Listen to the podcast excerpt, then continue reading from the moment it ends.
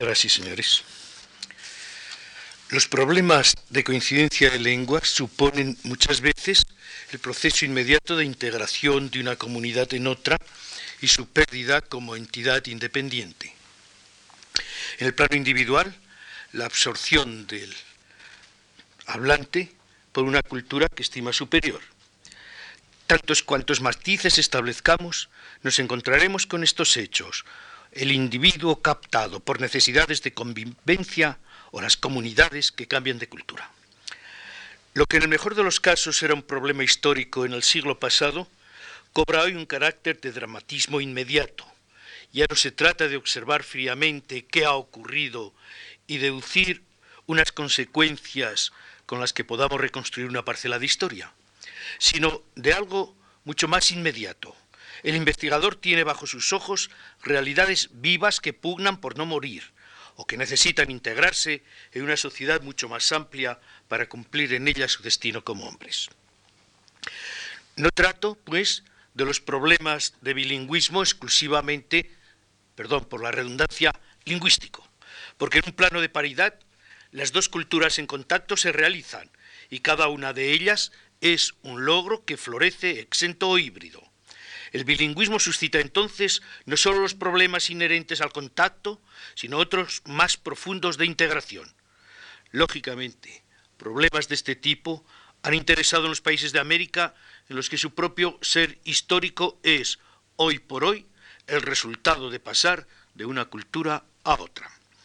Lento proceso de quehacer patriótico, que si resuelto en determinados niveles exige aún la incorporación de muchas gentes que no tienen conciencia nacional porque no han cambiado de cultura. Uno de los grandes filólogos de América, Ángel Rosenblatt, escribió una pensada y profunda investigación sobre el mestizaje en el Nuevo Mundo. Son páginas que exigen muy hondas meditaciones. Quiero tan solo traer al filo de estas consideraciones un manojo de frases que nos sitúan violentamente en el problema lingüístico. Dice don Ángel, hay todavía un millón de indios de México que no saben hablar español y que usan lenguas propias como único medio de comunicación. Es decir, hay un millón de mexicanos que no saben que son mexicanos. Resulta entonces que el problema de la integración nacional se reduce en muchos casos a un problema de bilingüismo. Es esta una faz distinta de otra en la que se ha insistido mucho, la de las lenguas en contacto, porque en las naciones de Hispanoamérica el contacto se produce, la interferencia afecta a los sistemas en contacto, pero además exige unos planteamientos que llevan a la redención de muchas almas que viven en condiciones infrahumanas. El trauma de la conquista afectó a sociedades enteras, con todo lo que ello significa, pero condicionó una evolución distinta de pueblos que vivían en otras culturas. Así, mientras las gentes que habitaban las ciudades se incorporaban por procesos más o menos largos a la cultura de los conquistadores, o creaban esa especie de mozarabismo o, mm, mudejarismo americano que en México se llama tequitín, las colectividades rurales seguían con sus viejas ordenaciones, pero reducidas a un proceso puramente vegetativo. Se descompasó pues totalmente el caminar de la historia. Mientras las gentes que se europeizaban progresaban en el nuevo sentido, las que se mantuvieron fieles a su cultura autóctona se anquilosaron por faltarle los medios idóneos que les hubieran permitido una evolución. Esta falta de coherencia llevó a pensar en la redención de los indios por una incorporación a la vida nacional, es decir, la desindianización de que hablaba el propio Rosenblatt. Quedan señalados los caracteres del bilingüismo en América. En el plano estrictamente lingüístico, la situación se da en todos los sitios donde hay una sociedad minoritaria.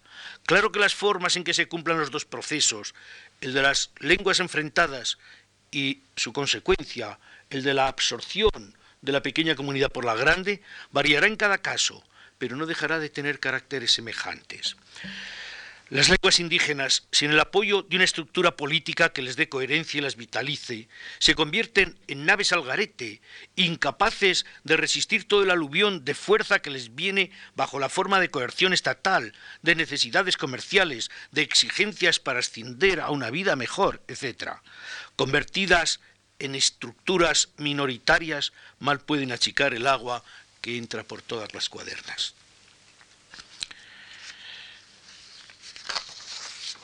Por eso, en México se han suscitado diversos programas educacionales que tienden a la captación del indio para liberarlo de su servidumbre y convertirlo en fuerza activa de producción. El más reciente de los que conozco es ejemplar por muchos conceptos y ofrece no escasos motivos de comentario. Y como siempre, los hechos concretos dan pie para entender alcances mucho más amplios. Una comunidad pequeña, inserta en otra mayor, lleva a sus miembros a una excesiva autoidentificación con la propia comunidad, con restricciones de todo tipo frente a la comunidad nacional. Principio que sería aventurado restringir a un solo país a un tipo de asociaciones enfrentadas, porque se trata ni más ni menos del concepto sociológico de grupo conjunto de seres sociales que entablan entre sí unas relaciones diferenciales. Según esta definición de los sociólogos, el grupo supone una reciprocidad entre sus miembros y la reciprocidad solo se puede obtener gracias al vehículo que es la lengua.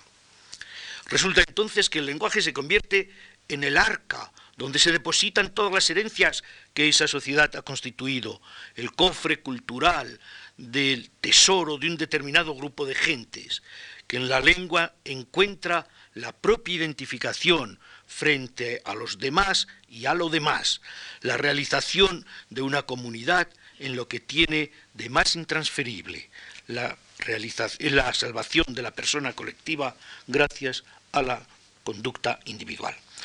A estos hábitos, constituidos en formas de expresión, es lo que en sociología se llaman usos mores. El lenguaje es el uso de las posibilidades de comunicación, conjunto de signos elaborado por el uso ininterrumpido de una sociedad que en él, más que en cualquier otro elemento, se acierta a identificar. Resulta entonces que una pretensión que lleve al cambio de una cultura atenta fatalmente a la destrucción de una lengua, no se trata de hacer sentimentalismos ni bucolismos. Millones de seres han cambiado de lengua para incorporarse a otra cultura. Cientos de pueblos se han alienado en el proceso de la historia. Hay que saber si el cambio ha dado felicidad a esos seres. Infinidad de ellos han hecho voluntariamente el trueque, o si hoy, con la única pretensión de liberarlos de la esclavitud y la servidumbre, es posible hacer otra cosa.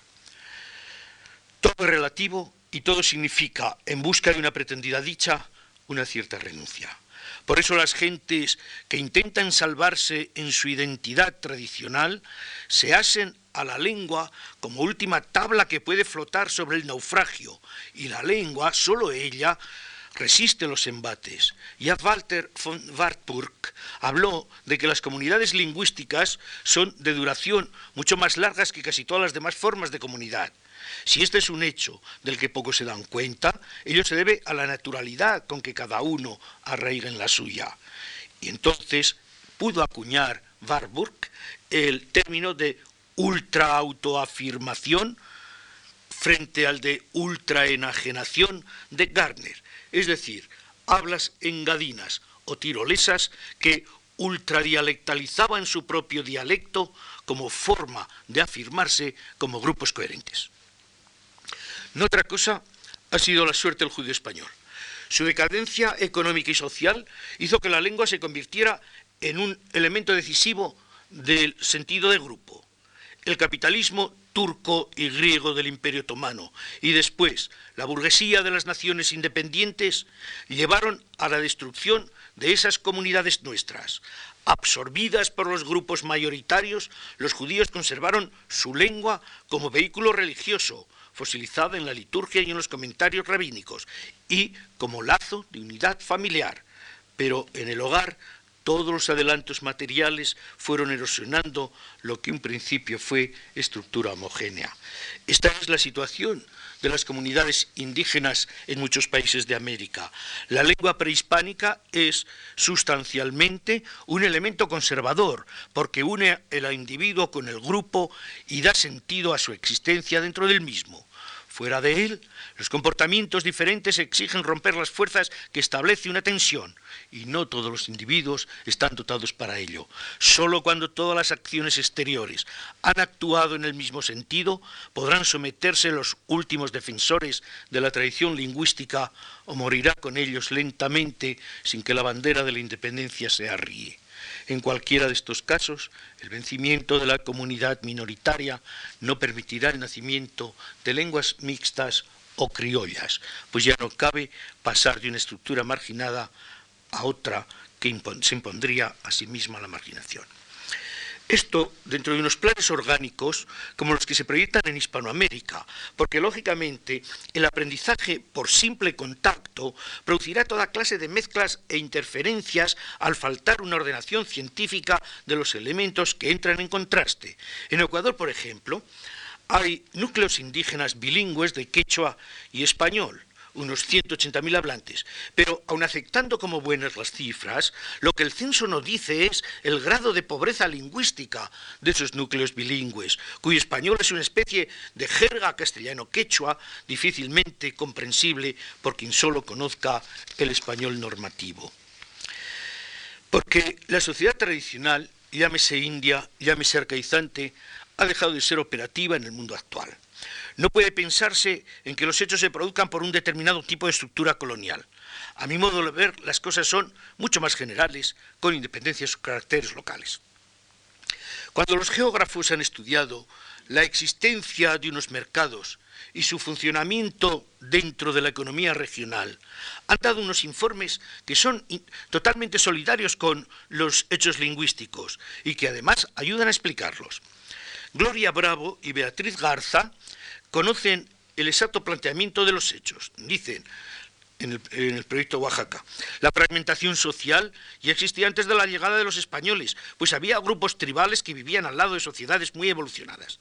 La situación de la estructura colonial no hace sino crear una nueva ordenación de los grupos, pero la división de estos venía desde mucho antes. En última instancia, los aztecas no eran otra cosa que un pueblo conquistador que tenía bajo tributo a 371 tribus y poblados, que naturalmente estaban muy poco propicios al yugo que se les imponía, y ahí están los trascaltecas que ayudaron definitivamente a los españoles.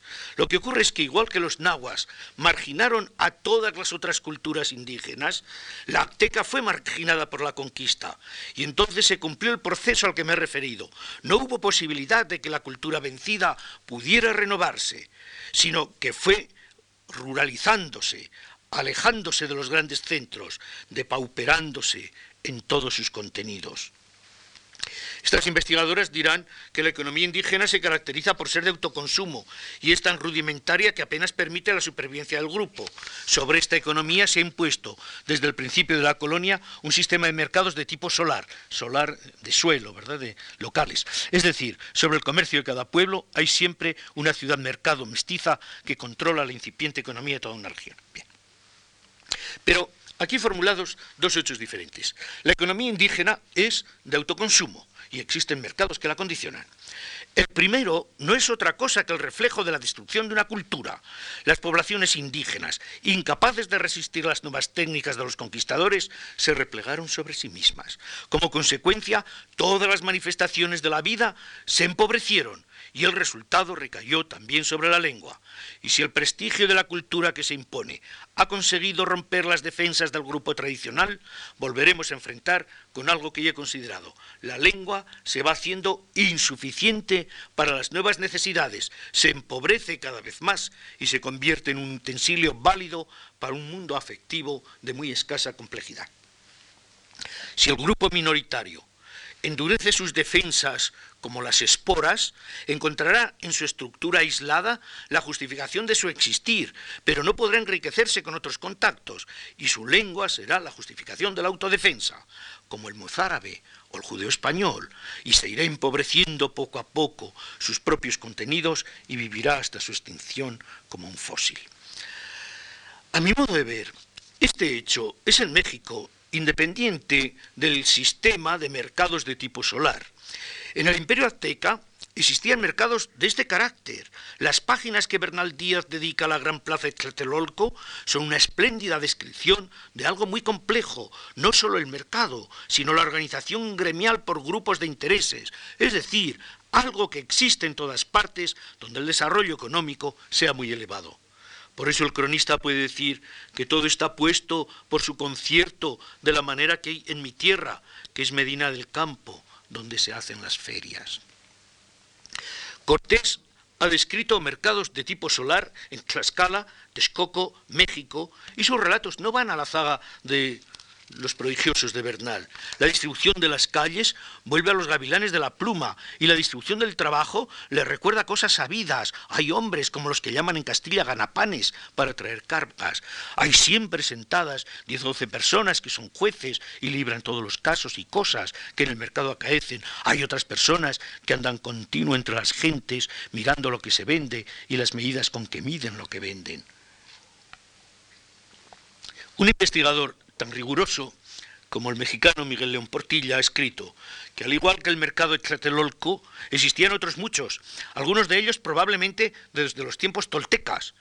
Tal es el caso del célebre mercado de Cholula, en el Valle de Puebla, y de otros como Azcapotzalco, y aumenta la nómina con los de Jalapan, Huacán, Nochitlán, Puctla y otros en el estado de Oaxaca. Mercado importantísimo fue el de Sicalango, en el Golfo de México, avanzada hacia el mundo maya. Allí estableció Moctezuma una guarnición al mando de su propio hermano que debería atacar y conquistar Yucatán, pero la llegada de los españoles cegó sin granar el proyecto. El documento donde esto se cuenta es un documento verdaderamente impresionante. Ustedes saben que el emperador decide que todos los conquistadores, para tener encomienda de indios, se casen. No hay mejor policía que tener a la mujer en la propia casa. Eh, los conquistadores se van resistiendo, unos por necesidad, otros por porque no les apetece. Y hay alguna circunstancia verdaderamente eh, curiosa. El obispo de Cuba escribirá y dirá que hay tal cantidad, hay tal falta de mujeres que si un indio consigue una de 80 años ya puede darse por satisfecho. Pero en una de las relaciones de Yucatán, esas relaciones verdaderamente prodigiosas, como testimonio antropológico, yo creo que, que ni siquiera ahora las sabríamos hacer mejor. En una de estas se cuenta cómo el capitán Luis Giraldo, de dos barrios en la Sagra de Toledo, es ese pueblo que queda en la carretera de Andalucía, se casó con una sobrina de Moctezuma. La sobrina de Moctezuma es una noble náhuatl, él es un capitán castellano y están viviendo en territorio mayense. Tenemos todo un símbolo de integración cultural de tres requisitos tan totalmente distintos como los nahuas, los mayas o los españoles. Y al hacer la información a la corona cuentan que Moctezuma, que pretendía apoderarse de, del cacao, que era los granos de cacao, la moneda que se empleaba en el imperio azteca, y de las plumas de quetzal, que era lo que ellos necesitaban para sus artes plumarias, había fingido mantener la paz del mercado, igual que existía en nuestra Edad Media en, en los fueros municipales españoles, había pensado mantener la paz del mercado y había enviado dos cuerpos de ejército. Dos cuerpos de ejército cuyo fin era llegar precisamente sobre las tierras del istmo y llevarse al el cacao y las plumas de quetzal que aparecían en territorios que ahora son Guatemala. El testimonio es impresionante. En náhuatl, jiquipil, por ejemplo, quiere decir 8.000, porque era la talega en la que cabían 8.000 granos de cacao. Y cuando, después de la trágica expedición de las higueras vuelven a, a México los pocos supervivientes que quedan de aquella desastrada empresa, Sandoval le da a Bernal Díaz del Castillo, que llega eh, sin nada de la expedición, le da granos de cacao para que pueda comerciar y negociar con ellos. Pero un día el hermano de Moctezuma recibe una cuera castellana, una espada y un gorro castellano. Entiende que su hermano se ha rendido a los conquistadores y muere de dolor. Allí, en territorio maya, quedaban pues esas doña Luisa con el capitán Giraldo y con los tres o cuatro hijos que les nacieron, creando una nueva situación histórica. Pero la situación de estos mercados es la de todos los mercados. Su sentido para la lingüística rebasa también lo estrictamente local. Cuando la comunidad practica un tipo de vida abierto, el, el mercado es camino de toda suerte de intercambios, incluido el lingüístico. Entonces actúa como vía de progreso y modernización. Si por el contrario es instrumento de una economía cerrada, todo lo que hace es mantener la inercia de las viejas posiciones. La eficiencia de los mercados en una economía abierta, con facilidades para el intercambio y la comunicación, es, lingüísticamente hablando, un camino franco, igual que la ósmosis y la acción de los astratos. Si acabamos de ver cómo el mundo, cómo el mundo azteca, a través de sus mercaderes, se proyectaba hacia Yucatán y añadamos, hacia las regiones mesoamericanas del istmo, la situación tenía un claro paralelismo sin salir de nuestro propio mundo cultural en la historia de la península ibérica. Incluso los procedimientos de conquista no debían diferir mucho a pesar de los siglos transcurridos. Catón expulsó de su ejército a los abastecedores porque la guerra se alimentaba de sí misma. En vez de comprar trigo, digamos ahora maíz, era preferible arrebatárselo a los indígenas. Y la venta de los vencidos como esclavos fue un negocio harto lucrativo. Todo esto hizo que en el viejo mundo, como luego en el nuevo, la explotación minera, a expensas de los enemigos o juzgados, se convirtiera en una importante fuente de ingresos y que las comunidades que no se incorporaron al vencedor padecieron un trato muy duro. Por el contrario, la sumisión y la fidelidad era pagada con protección y honores. Tal es el caso de Gades, los Balbos y la romanización de Hispania, o de Tlaxcala y sus cuatro reyezuelos en la castellanización de la Nueva España. Lo que hace un momento he descrito como propio de la situación actual del estado de Oaxaca es justamente, y volvemos a encontrar paralelismo en los historiadores antiguos, lo que historiadores y economistas consideran como causas de la desintegración del imperio romano, la actividad comercial quedó reducida a traficar con unos pocos objetos suntuarios, a los que solo tenían acceso las clases más acomodadas. La moneda, sin posibilidad de inversión, fue sustituida por el trueque. Los poderosos adquirían la tierra como única inversión segura. Los campesinos vivían precariamente y sobre ellos se cebaban los usureros. El dinero no se invertía en la producción, sino que se convertía en objeto de especulación y derroche. Estas ideas son las de Lot, Mashkin, Almatov, Janelli Macharino eh, para el Imperio Romano, pero son las que resuenan una y otra vez en el proyecto Oaxaca. Dentro de la ideología, se nos dice, de la producción se encuentra la economía de prestigio, que está basada en el gasto de la riqueza, no en su inversión, como objeto de tener un estatus y prestigio social mayordomías, cargos, fiestas de pueblo, etc. De este modo, nunca hay excedentes para reinvertir y poder crear capitales. La producción es deficiente y esto lleva al indígena a buscar ingresos adicionales por medio de las artesanías, el peonaje y la recolección. Resulta entonces que la integración debe buscarse por caminos totalmente distintos de los habituales. Hay que incorporar a las sociedades marginadas, rompiendo la sobreestructura con la que se defienden de un medio hostil y económicamente enemigo. Y hay que arriesgarse a unos frutos hoy por hoy precarios si se quiere alcanzar un desarrollo real y no ficticio en el futuro. Porque la sociedad mestiza crece y prospera en un sentido mayor que los grupos marginados de indígenas, aunque estos no cualitativamente, pero sí numéricamente, crecen de día en día. Sin embargo, su realización como integrantes de las sociedades nacionales solo podrá cumplirse cuando se diluyan en unas estructuras ya mestizas. Las consecuencias de estos hechos son claras. En algunos países el mestizo domina toda la vida nacional, economía, política, cultura. En ese mestizaje que representa lo autóctono, fundido con la sangre de Europa, tratan de sustentar algunos países su orgullo nacional, pero el mestizo se orienta cada vez más hacia las normas de cultura occidental. Es la supervivencia y en el futuro la superación del indio. No es el mestizaje biológico lo que aquí nos interesa, sino el cultural, y esos procesos que acabo de apuntar se cumplen precisamente a través de la lengua. Hace bien pocos años se abrió en México, sobre el viejo mercado de Tlatelolco, la hermosísima Plaza de las Tres Culturas.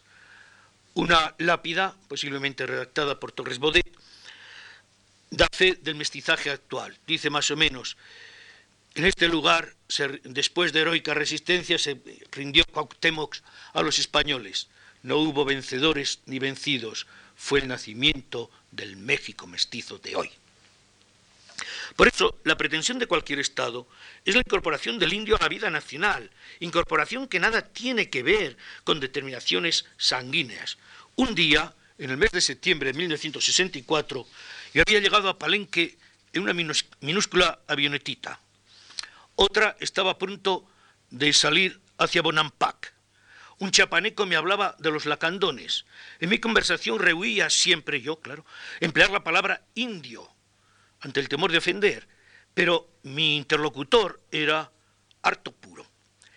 Pero en un momento afirmó, pasó un camión conducido por otro indio, dice, los indios, es decir, los de Bonampak, también son inteligentes. Vinieron dos y aprendieron castellano y hasta manejar un camión. Indio nada tiene que ver con la sangre, sino con otros comportamientos. Los gobiernos lo señalarán de una u otra forma. En las estadísticas dirán que indio es el que no duerme sobre cama, el que camina descalzo, el que ignora la lengua nacional, etc. Hechos que pertenecen a la cultura y no a la biología. Los lacandones, a punto de extinguirse, son indios para el hablante de Palenque, porque viven en la selva, marginados, sin incorporarse a la vida nacional, gracias a la lengua que apenas sí conocen. La transculturación empieza por la lengua, pero ante la lentitud de todos los métodos tradicionales, se han ideado una serie de proyectos que facilitan la penetración de la lengua nacional. Schwades, Kitschhoff o McQuown aplicaron por 1940 el viejo método que en los primeros tiempos de la colonia había dado buenos resultados, las escuelas indígenas. Por eso, en el proyecto Tarasco se atendió principalmente a cuatro aspectos. Alfabetización en lengua materna antes que en español, empleo de la lengua indígena en la, explicación de materias elementales, aprovechamiento de los mejores métodos pedagógicos y empleo de maestros nativos. Los resultados, al parecer, fueron positivos, pues ya no solo los hombres hablan español, sino también las mujeres. El problema está en conocer el arraigo que estos logros consiguen, porque el propio Swadesh ha dado información sobre la discontinuidad del trabajo y la acción y si la acción no se prosigue, los grupos indígenas seguirán marginados y con la conciencia de la inutilidad de sus esfuerzos. Por eso se han señalado las causas que vienen limitando el, éxito de las soluciones ensayadas. Carencia de metodología adecuada, estatismo de los proyectos, dispersión geográfica de los intentos, diversidad de los organismos responsables, falta de consideración de los factores que determinan el cambio. La llamada de atención de los lingüistas tiene un sentido muy claro, que los gobiernos no siempre han atendido, porque las observaciones que acabo de hacer y otras que obtendré al extraer unas conclusiones más amplias, resulta, tal es el caso del Perú, que se confunde alfabetización con castellanización, con lo que los resultados para la integración de los indígenas son muy escasamente aprovechables. Alberto Escobar señaló hace unos años que el Ministerio de Educación del Perú, al considerar el español como lengua oficial, vino a caer en el hierro de creer que todo el país, salvo la Amazonia, es monolingüe. Los datos que facilita son impresionantes.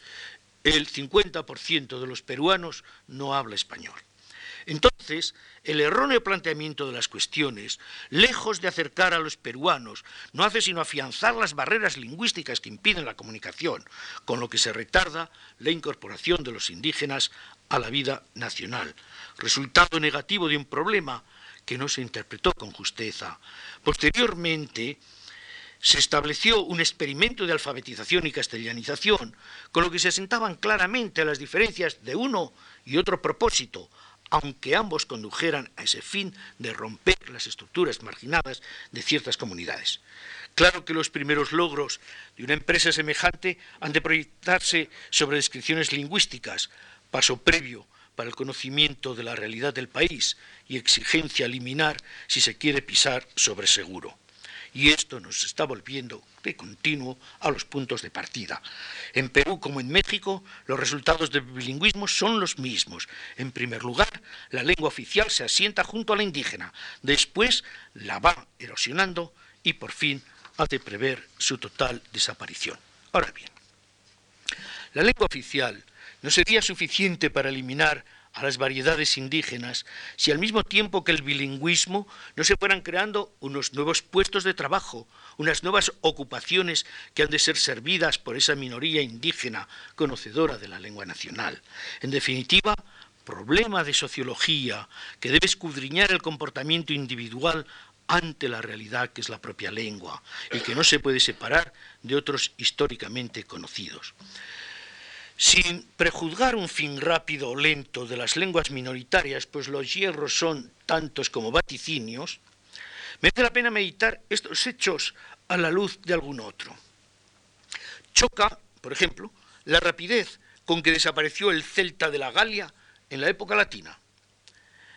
Y a pesar de los títulos de nobleza que el celta tenía, una civilización con tradiciones viejas, una literatura oral enormemente desarrollada, pero se encontró un latín que le aventajaba en valor utilitario, en prestigio general, y entonces las clases dirigentes fueron ganadas por las ventajas morales y materiales que les garantizaba el conocimiento del latín, y, añado por mi cuenta, para conservar entre los vencedores sus privilegios de grupo, como los reyes de Tlaxcala, con lo que vino a desaparecer la lengua de los vencidos. Claro que no hemos de ver únicamente factores negativos en la acción de la lengua oficial. En 1550 se decidió la instrucción religiosa de los indígenas en castellano, pero el Concilio III de Lima de 1583 ordena que se les enseñe a los indios las oraciones y el catecismo en su propia lengua, sin obligarlos a que aprendan la nuestra si no es por su voluntad. Y a consecuencia de esta recomendación de Lima, apareció una rica serie de libros debidas precisamente a los jesuitas. Como muchas veces se ha señalado, no hubo uniformidad de criterio entre las autoridades religiosas y las seglares pues mientras la corona quería imponer el español, la Iglesia prefería las lenguas indígenas. Pero, de cualquier modo, se sintió un principio coactivo en favor de la lengua del Estado, que tenía además el poder de su fuerza. Por más que la acción de los clérigos fuera entonces mucho más fuerte y eficaz de la que podían inspirar unos principios puramente evangélicos. Basta recordar las cátedras de lenguas indígenas en México en Lima, en Quito o en Santa Fe. Pero a pesar de todo, el prestigio del español aumentó de tal modo que la cédula de Carlos III de 1770, insistiendo en imponer a los indios la lengua oficial, fue el resultado, según el paraguayo don Marcos Morínigo, del fracaso de la doctrina de la Iglesia y el definitivo retroceso de las lenguas indígenas. Al cabo de los años se volvió a la situación primitiva, catequización en castellano. En 1512, el franciscano Alonso de Espinar regresaba al Nuevo Mundo con otros compañeros suyos. En Sevilla compró a Jacobo Kronberga dos mil cartillas de enseñar a leer. La noticia impresiona hoy. En cualquier sitio, comprar 2.000 cartillas para enseñar a leer es una cifra más que respetable. Pensemos en lo que significaría entonces para los escasísimos territorios que la corona poseía en 1512. No se olvide, por ejemplo, que a México no se llega hasta el 19. Y no se olvide tampoco que más tarde, cuando el imperio se ha dilatado, 12.000 12 cartillas se imprimen en Alcalá por Fray Juan de Zumárraga, obispo de México. El problema de si para un futuro resultó negativo y contraproducente. El de la liberalidad lingüística que se practicó a raíz de la conquista no nos afecta ahora. Conste solo que plantea muy diversos problemas parcialmente considerados por algunos investigadores. Problema fundamental de estos procesos de transculturación es el de establecer un sistema gráfico. Porque si bien es cierto que en muchos sitios hay hablantes de lengua nacional que no saben escribir, el simple aprendizaje de una variedad oral del español resulta hoy insuficiente. El indio se transculturaliza no solo hablando, sino también leyendo y escribiendo. No entenderlo así es quedarse a mitad del camino y mantener unas masas analfabetas que continúan siendo tan lastre como los analfabetos de la lengua nacional. El problema reviste un doble carácter. La eficacia que se obtiene con la enseñanza de la lengua indígena debe potenciarse hasta el máximo. En teoría, saber la lengua vernácula escrita es, a la vez, un paso decisivo a la total alfabetización en castellano. La dificultad radica en que hay muchas lenguas que no tienen un alfabeto para su escritura y no tienen tampoco literatura.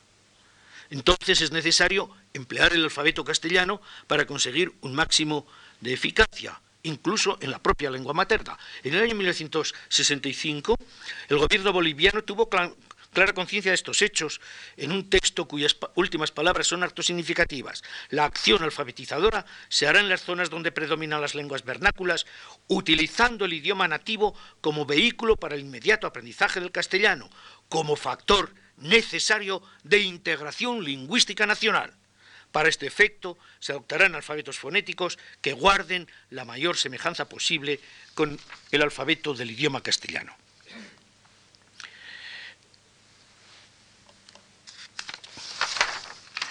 Esto nos lleva a otro aspecto que debe atenderse.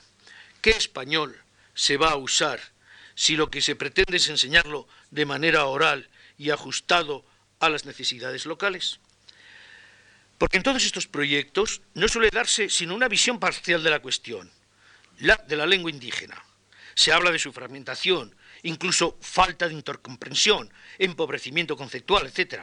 Pero no hay que creer que el español se presente como un bloque monolítico. Es más, el español de cada región presentará unas determinadas particularidades de las que no podremos desentendernos. Difícilmente se podrá enseñar una coiné nacional cuando la lengua nacional presenta diversidades de normas orales de realización.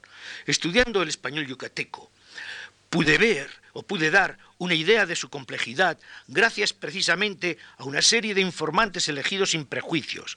Los elementos sociológicos que integran esa gran comunidad hablaban solo castellano o eran bilingües. Y el resultado de ese contacto lingüístico fueron unas conclusiones que afectan a la articulación oclusiva de B de G y no a los alófonos fricativos que tiene nuestra lengua. La falta de una Y reilada, la despalatalización de la ñ, junio en vez de eh, junio, eh, año en vez de año, la juntura abierta, la nasal M en posición final y la sustitución de F por P. Naturalmente sería absurdo pensar en que cada parcela del mundo hispánico enseñara el español normal de la zona y no cuando menos la modalidad inteligible en toda la nación. Pero no menos absurdo será imponer un tipo de pronunciación o de léxico que haya sido rechazado por la comunidad tras 400 años de castellanismo oficial. Por eso parece lógico conocer cuáles son las modalidades locales que sus hablantes van a necesitar. Al menos en un primer nivel, la lengua que van a aprender se conformará con la norma habitual de la región. Si volvemos a considerar la situación de Oaxaca, tendremos que un millón de hablantes, es decir, el 50% de la población, es de cultura indígena, pero habla español. Más de 200.000 personas ignoran la lengua nacional.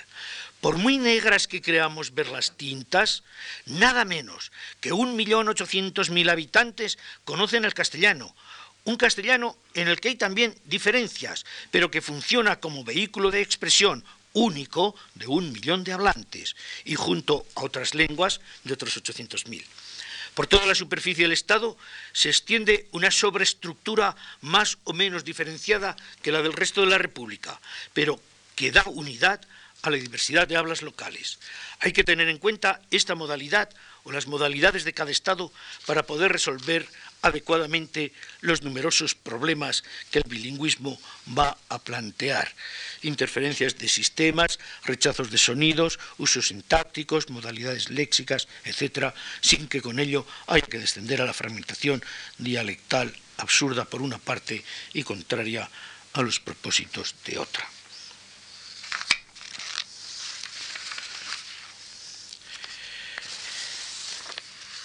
Todas estas realizaciones, parece inútil decirlo, no tratan de que el indígena olvide lo que es, salga de su comunidad, se cambie el vestido o olvide su lengua, sino que trata de que se trata de que valore sus características étnicas, sus patrones culturales, su lengua, y de que asimile lo que la sociedad moderna le ofrece para su desarrollo. Para mí no hay cosa más triste que esos indígenas que fingen adorar al sol, que se ponen plumas para bailar, para que los visitantes norteamericanos les echen unos dólares, o que por tres dólares bailan todo lo bailable en el mercado de Oaxaca, algo tan triste como las gitanas del Sacromonte. Pero también me parece inútil decir que por mucho que se cuide de mantener la libertad cultural de esas gentes, acabarán sometidas, o lo que es peor, considerando su propia cultura como un mero objeto folclóricamente rentable.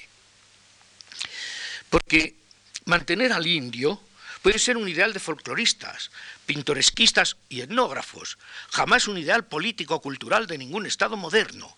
Incorporación del indio a la vida nacional fue la consigna de la Revolución Mexicana de 1910.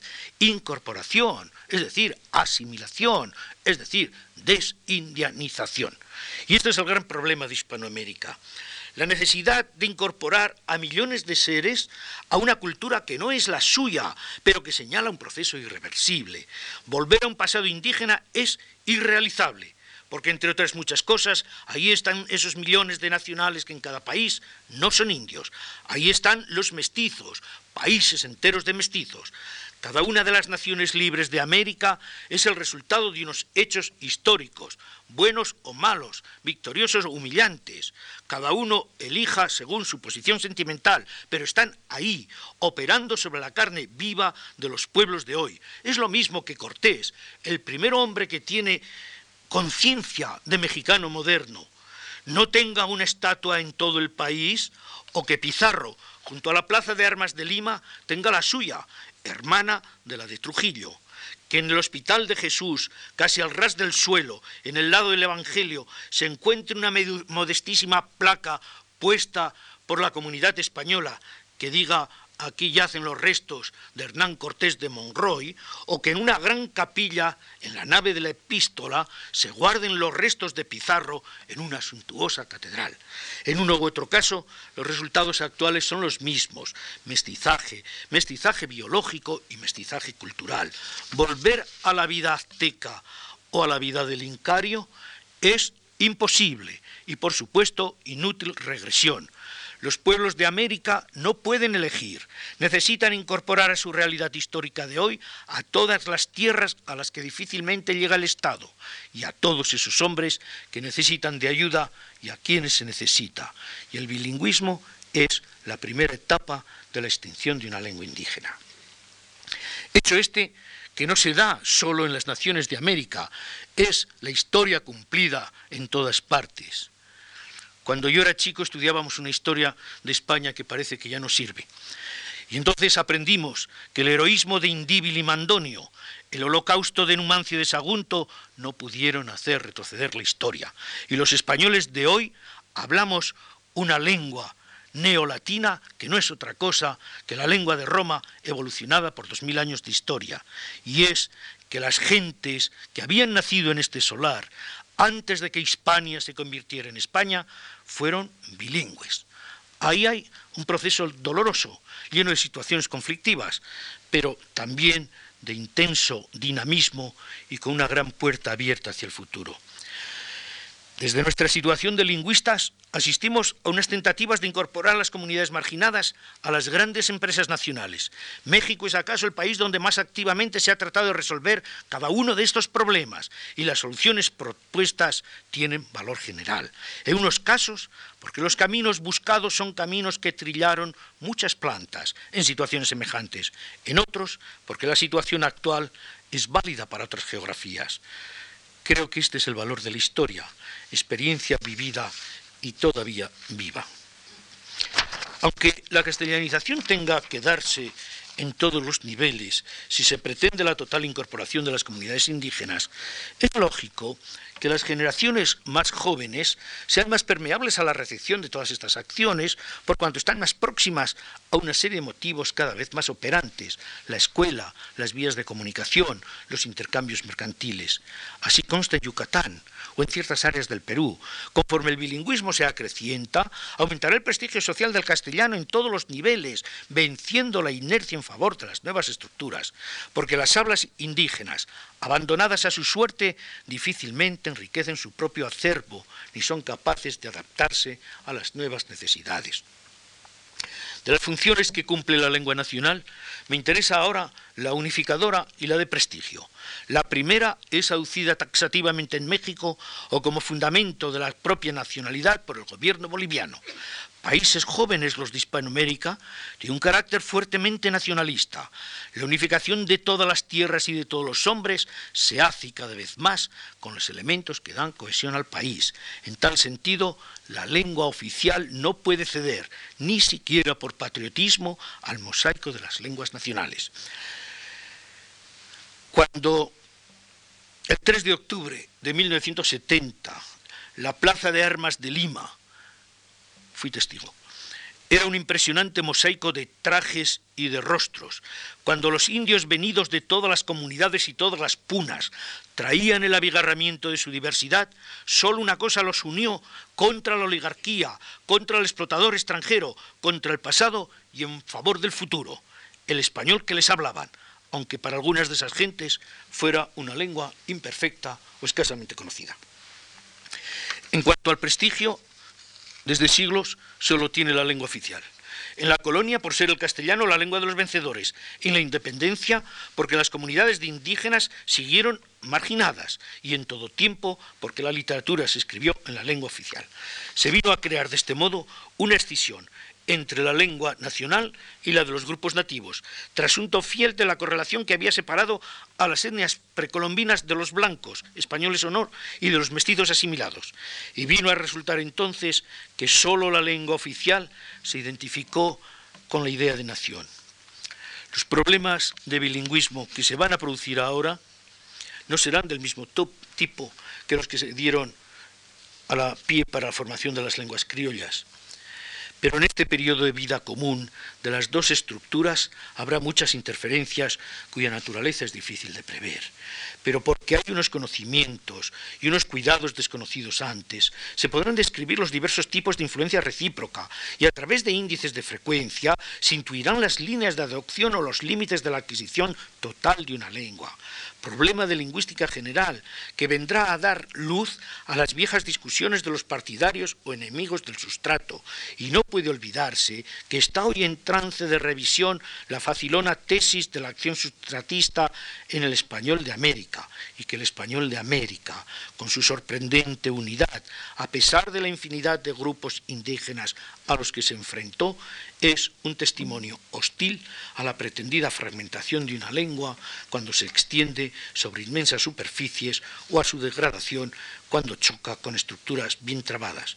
Por el contrario, es la comprobación más espectacular de la formación de un tipo lingüístico único a pesar de integraciones producidas desde muy diversa procedencia. Desde el lado de la lengua oficial, estas grandes empresas de integración van a tener una enorme importancia, porque no solo ayudarán al mejor conocimiento del español que se quiera enseñar, sino que si se orientan, darán conciencia de las modalidades regionales y formarán variedades supralocales que han de irradiar sobre las áreas muy dialitadas desde las localidades elegidas como centros de influencia. Y de nuevo, un problema de lingüística general, mucho más amplio de los que se piensan para Estados Unidos o Australia. Lenguas en contacto, creación de una serie de normas regionales, estandarización de un tipo común, dispersión de lenguas indígenas destruidas por la acción de la lengua nacional. Y por último, esta acción organizada desde todos los niveles culturales llevará a la integración de una cultura en otra, con tantos matices diferenciales como se quiera, con tanta originalidad como se compruebe cada día, pero no se crearán lenguas criollas, porque el ideal lingüístico de la nación y de la fuerza coercitiva del Estado ven en la unidad la única posibilidad de subsistir como naciones libres. Y la enseñanza, un hecho cultural, una fórmula de compromiso, lleva a extender la norma que en una región rige sobre el ámbito que gravita en torno de ella y las condiciones socioeconómicas de la lengua oficial, prestigio urbano, mejora del nivel de vida, especialización técnica, aumento de salario, escuelas que imparten sus enseñanzas en español, etc., impiden que esa lengua se desvirtúe. Adquirirá modalidades regionales dentro de la unidad, pero no se fragmentará. He aquí, pues, una enorme aplicación de los hechos de la llamada lingüística institucional, aunque su magnitud supera cuanto hasta este momento sabemos de tales problemas. Se trata ni más ni menos que de crear a través de la lengua el sentido moderno de nación, que es la responsabilidad suprema de cualquier Estado organizado. De liberar a millones de seres que pertenecen a comunidades marginales como consecuencias históricas anteriores, simultáneas o posteriores a la época colonial. De romper las barreras de introversión que impiden el acceso de estos grupos a la vida colectiva del país. De igualar ante derechos y obligaciones a todas las gentes, sean cuales sean sus colores o sus mores pero con respeto hacia lo que individualiza a cada grupo de todos los demás. Principio teórico que como hombre suscribo en cada momento, aunque desde la experiencia exigible al científico se vea de difícil realización, por cuanto de los conjuntos que se enfrentan, uno se muestra como liberador de un pasado que hay que superar y otro como inmersión en unas estructuras que desde siglos vienen explotando a los grupos más débiles. Con lo que se habrá cumplido, una vez más, la tesis de que los factores externos condicionan también la estructura interna de la lengua. Y se vendría a confirmar las palabras de William Mackey de que el bilingüismo no se puede escribir en la lingüística, sino más allá de ella, en un complejo de realizaciones psicológicas, lingüísticas, sociales, y yo no quisiera ser redundante, sino aclarador, en un conjunto de motivos estrictamente culturales. Muchas gracias.